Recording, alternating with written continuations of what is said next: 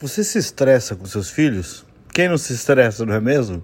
O cotidiano da educação doméstica, especialmente nesse período de férias, sem dúvida é desafiador. Agora, às vezes eu me pego pensando, com o que nós nos estressamos?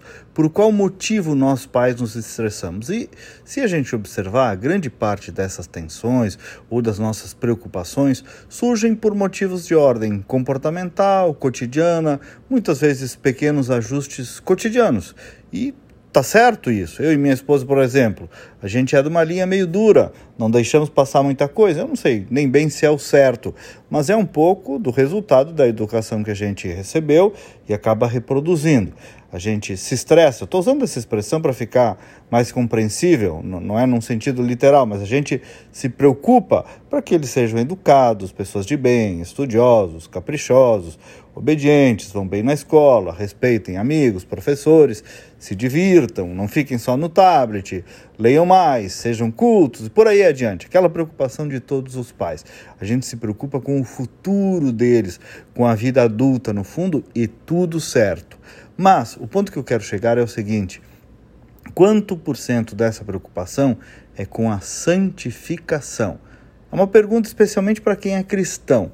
Nós nos preocupamos muito com a vida dos nossos filhos, com as coisas aqui do mundo, terrenas, mas quanto nos preocupamos com as coisas do céu, do alto, ou seja, com a vida eterna. Sim, porque quem é cristão crê na vida eterna. E se crê na vida eterna, que é o maior tesouro para a nossa boa passagem por essa existência, o maior prêmio é a vida eterna. Então sabe que tem alguns caminhos para se alcançar essa vida eterna, esse prêmio. E para esse caminho, que eu chamei de santificação, ao menos como uma aspiração, eu vou ser sincero, não vai importar se os nossos filhos vão ser médicos, falam três línguas, são uns lordes em bons modos. Vai importar que tenham recebido também uma educação espiritual, uma vida e uma jornada de oração, de busca de Deus, uma apresentação pelos pais, por nós, para a dimensão do transcendente, para a dimensão metafísica das possibilidades humanas. Sim, educar desde agora para após morte Pode parecer estranho, mas é de lá, do depois da morte, que virá este maior presente que é a vida eterna. Então, quem quer o maior presente para o seu filho, que existe, precisa se preocupar com isso, simples assim.